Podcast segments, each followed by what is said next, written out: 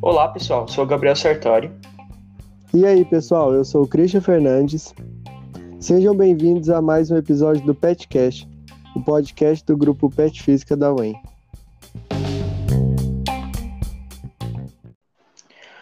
Hoje é dia de celebração, dia de todos os físicos e físicas comemorarem o seu dia. Sim, galera, hoje é o dia do físico. E no episódio de hoje a gente vai comentar sobre como esses malucos aí, doidos, se você acha que os físicos são doidos, conseguem enxergar coisas no dia a dia que não são muito convencionais, como alguns relatos de nossos colegas petianos. Bom, de início, como o Sartori acabou de falar, vamos ouvir o que nossos colegas petianos falaram sobre a física que eles veem no cotidiano.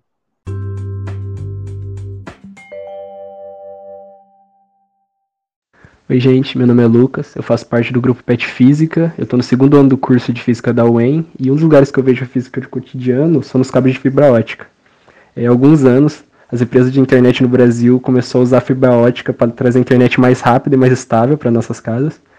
É, e ela faz isso transformando os dados que vão chegar aqui em luz e em seguida eles são refletidos dentro do cabo de fibra ótica com um ângulo específico chamado ângulo, ângulo crítico é, e com esse ângulo, a gente consegue fazer a luz se propagar dentro do fio numa velocidade muito alta e sem perder dados.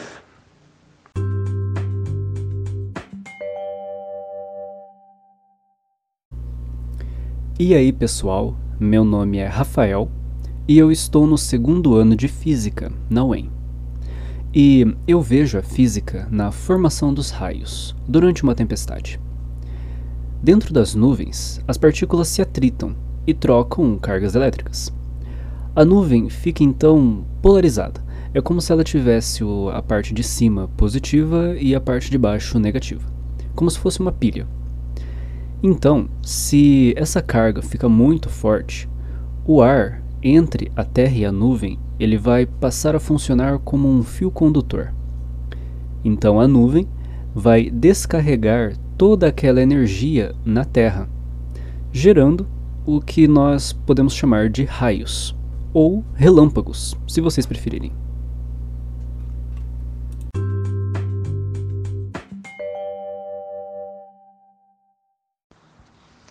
Olá pessoal, meu nome é Núria, sou petiana e estudante do segundo ano do curso de Física e a física que eu vejo no cotidiano está presente nas máquinas térmicas que nós temos em casa, como o micro-ondas, o forno ou a geladeira, em que através do controle do calor nós conseguimos manter ou cozinhar os alimentos.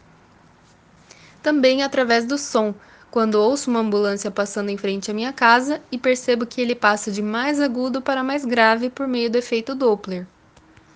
Através da óptica, ao me olhar no espelho e ver os raios de luz sendo refletidos, através da gravidade, quando acidentalmente deixo cair um objeto no chão, em reações físico-químicas, quando encontro algum objeto de ferro oxidado, através do Wi-Fi também, que utiliza o princípio de propagação de ondas, e também no efeito Joule, que é resultado da ação da corrente elétrica passando no resistor do meu chuveiro ou do ferro de passar roupas.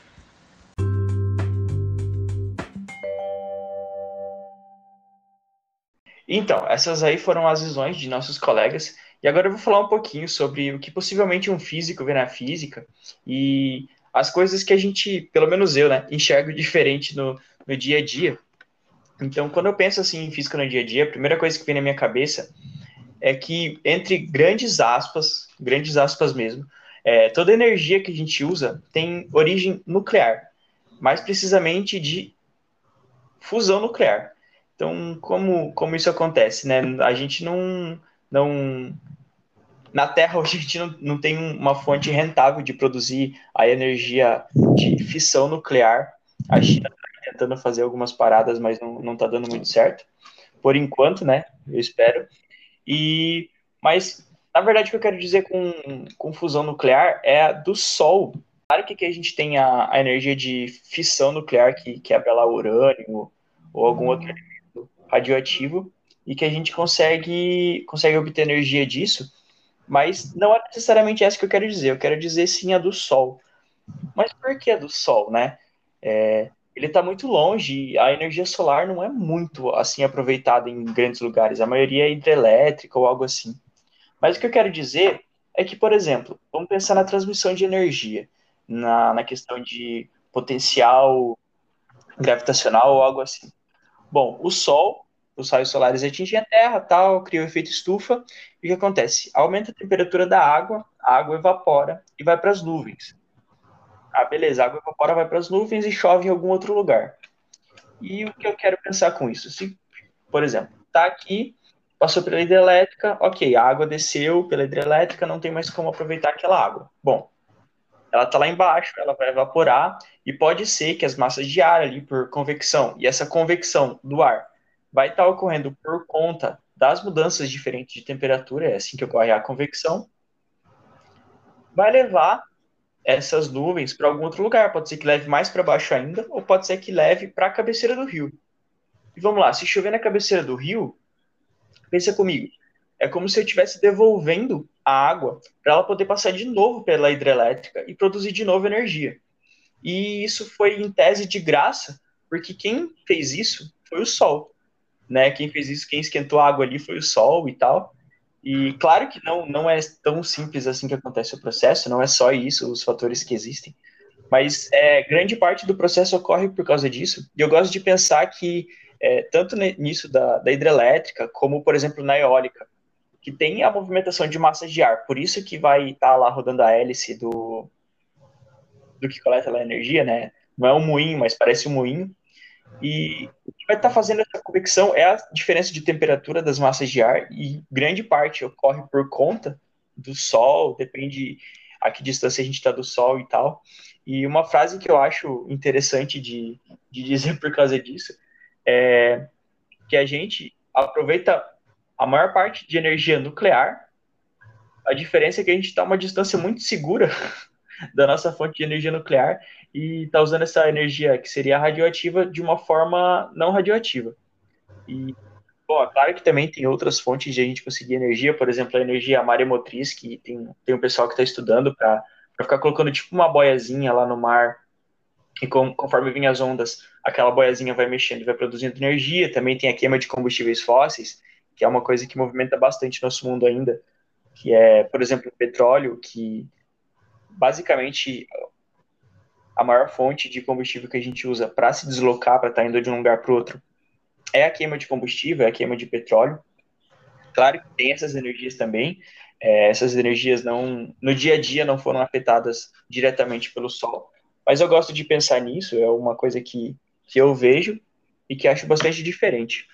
Bom, pessoal, como o Sartori falou um pouco do que ele vê na física do dia a dia, a gente teve a Núria, o Rafael, o Lucas também falando aí, e auxiliando a gente nesse programa mais que especial do Dia do Físico, que fala sobre de tudo um pouco, né? A gente falou sobre energia, a gente falou sobre máquinas térmicas, a gente falou sobre raios, enfim. Então, a minha visão um pouco do dia a dia, ela vai aí para algo que acontece bem, como assim bem cedo? É literalmente quando a gente acorda. Ah, depois de acordar, nós levantamos da cama, beleza. Você vai falar, poxa, levantei da cama. A primeira vez que você coloca o seu pé no chão e começa a andar, a física já está agindo, já tem uma relação física nesse momento. Porque andar é literalmente empurrar o chão para trás e pela terceira lei de Newton de ação e reação, o chão te empurra de volta. E por que, que a gente não escorrega, né? Por conta da força de atrito, que é uma das forças também que participam desse movimento de andar. Então a física está em todo canto, está em todo lugar. Ainda nesse fator de lei de Newton, quando a gente levanta e acorda, nós estamos saindo aí de um repouso relativo aí a um referencial não inercial, a Terra, saindo de um repouso e entrando em movimento. E isso já é uma, uma, uma aplicação física que a gente pode considerar aí. Bom, e se você estiver muito tempo em repouso, uma força externa vai poder te tirar do repouso quando você está dormindo e está atrasado, a única força externa é a sua mãe te chamando para acordar.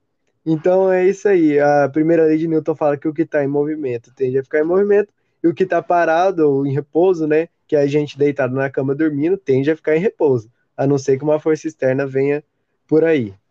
E continuando, já quase chegando ao final aí, a gente vai trazer uma pessoa especial para o nosso programa de educação tutorial de física na UEM, que é o nosso tutor. Ele, que foi graduado em física pela UEM em 1983, mestrado em física pela Unicamp em 1986, fez um doutorado em educação pela Unicamp em 1991, possui pós-doutorado na Itália em 1996 e no Brasil pela Unesp em 2012 e é tutor do grupo PET Física desde 1991, com duas interrupções, representado pelos tutores Arlindo Antônio e Ricardo Francisco. O nome dele, é claro, é o nosso tutor, professor e doutor Marcos César Daione Neves, que vai poder falar um pouco aí para gente do que é física, qual a importância da física e desse dia tão especial.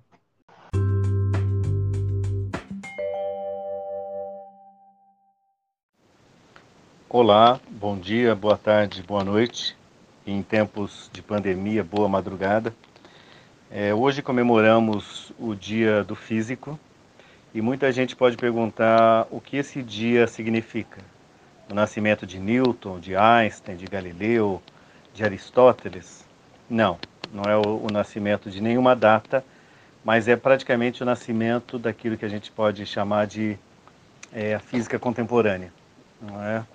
É, 19 do 5 faz menção a 1905, portanto 1905, né, que é chamado o, o Ano Miraculoso de Einstein, em que ele publica cinco artigos vitais que vão abalar as estruturas da velha física, não tão velha assim, mas porém velha física, de Isaac Newton. É? Então, só para citar, os trabalhos são sobre o ponto de vista heurístico no que concerne a geração e transformação da luz. O segundo, sobre uma nova determinação das dimensões moleculares. O terceiro, sobre o movimento de partículas suspensas em fluidos em repouso. Esses dois têm a ver com o movimento browniano. O quarto, não é, que é o esboço da teoria da relatividade sobre a eletrodinâmica dos corpos em movimento. E finalmente o quinto, a inércia de um corpo depende da sua energia que é o famoso E igual a mc quadrado. Depois desse ano, a física nunca mais foi a mesma e aliada a toda a transformação que a mecânica quântica viria a, a se colocar nos próximos, nas próximas duas décadas, é? É, inaugurou em todo o planeta uma nova forma de ver o mundo, não somente para a física, como também ela se espraiou para, para outras áreas do conhecimento. Então, o trabalho do físico é um trabalho de amplo espectro, né? É, em muitos países, e acho que no Brasil, eu ainda não sei se ela é reconhecida como uma categoria profissional específica. E eu até sou contra, porque o físico ele trabalha num campo muito inter, multi e transdisciplinar. É? É, obviamente, as nossas universidades, a maioria dos cursos formadores de física tem a ver com a formação do professor de física, que é o profissional que já sai do seu curso formado. Não é? Ele não tem um caráter propedêutico, mas sim formativo. Porém, existem cursos também, inclusive da UEM, que são também de bacharelado, é? ou seja, é um curso propedêutico preparatório aí para o mestrado e doutorado. A licenciatura também prepara para a, o mestrado e doutorado, especialmente nas áreas relativas a educação ou ensino de ciências, né? e também para áreas que vão além, até história, história da ciência, filosofia né? e até psicologia. Eu mesmo sou doutor em educação pelo Unicamp, né, na área de psicologia da educação, apesar de ter é, de ser licenciado em física e mestre em física, né, licenciado pela UEM e mestre em física pela Unicamp. Uhum. Então, a atuação do físico ela é plural, né? ela pode estar ligada, a, obviamente, à docência, à pesquisa acadêmica, à pesquisa em institutos, especialmente no, no Brasil, institutos ligados ao CNPq, né? e um dos quais a gente pode, pode citar, que é o, o acelerador Sirius, Sirius é? mas também em hospitais, especialmente hospitais ligados a questão de, de uso de tratamentos radiológicos em pacientes com câncer. Né? É, o PET mesmo tem inúmeros alunos que já deixaram o, o, o programa, o Grupo PET Física, é? estão hoje trabalhando em São Paulo, estão trabalhando no Rio de Janeiro, no INCA, por exemplo, é? no interior de São Paulo, que tem muitos hospitais, inclusive o Hospital do Câncer aqui é, teve um dos nossos alunos. É, em pesquisas espaciais, em astronomia. Então, o campo é bastante amplo é?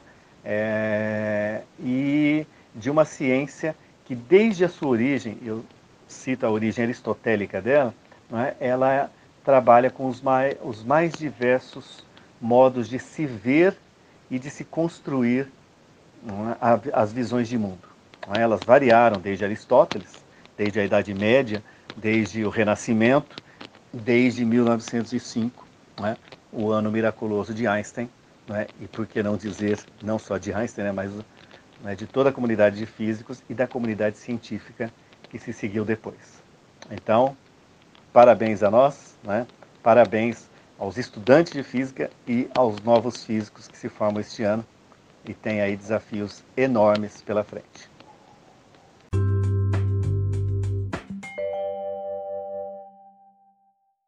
Bom, então esse foi o episódio de hoje. Nele, vários integrantes do grupo PET Física relataram aí é, como suas visões pessoais enxergam a física no cotidiano, e claro que isso varia muito de pessoa para pessoa, cada pessoa tem, tem uma motivação diferente, tanto para fazer física e tanto uma forma diferente como vê ela no dia a dia. E bom, novamente, parabéns aos todos os físicos e físicas.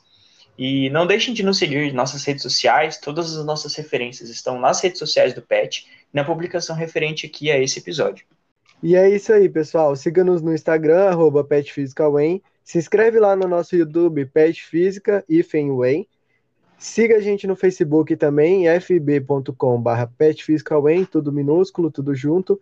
E visita o nosso site, petphysicalwen.wixsite.com.br petphysicalwen. Todos esses endereços aí, sem acento, tudo minúsculo. E é isso aí, muito obrigado. E até a próxima.